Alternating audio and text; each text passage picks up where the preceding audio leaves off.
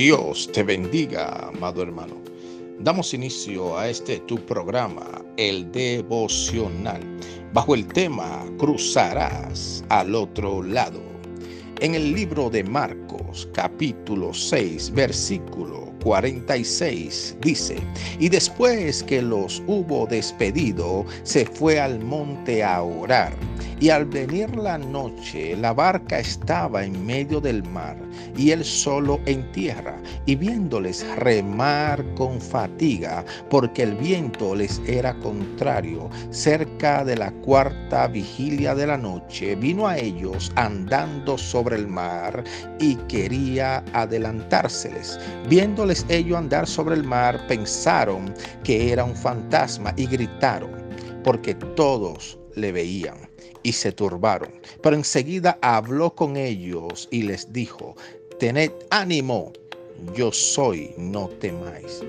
Amado hermano, hay veces que estaremos en medio del mar con los vientos contrarios, remando en la barca con fatiga.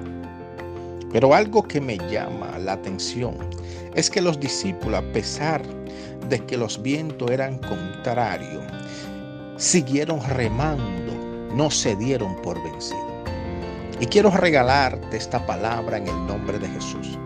A pesar de que hoy estás atravesando por el desierto, estás remando con fatiga a causa de la deuda, de la enfermedad, del problema familiar. Permíteme decirte que no te des por vencido porque Jesús te ha dado la palabra y te ha dicho que cruzarás al otro lado. Y a pesar de que en el camino te encuentres con la tormenta y los vientos sean contrarios, Él mismo vendrá para calmar los vientos, para que así la palabra que te fue dada venga a cumplimiento y cruces al otro lado. Amado hermano, vienen tiempos mejores el Señor Jesús vendrá con su voz de trueno para calmar toda tempestad en tu. Y muchos verán lo que Dios está haciendo a través de ti. Permíteme orar por ti.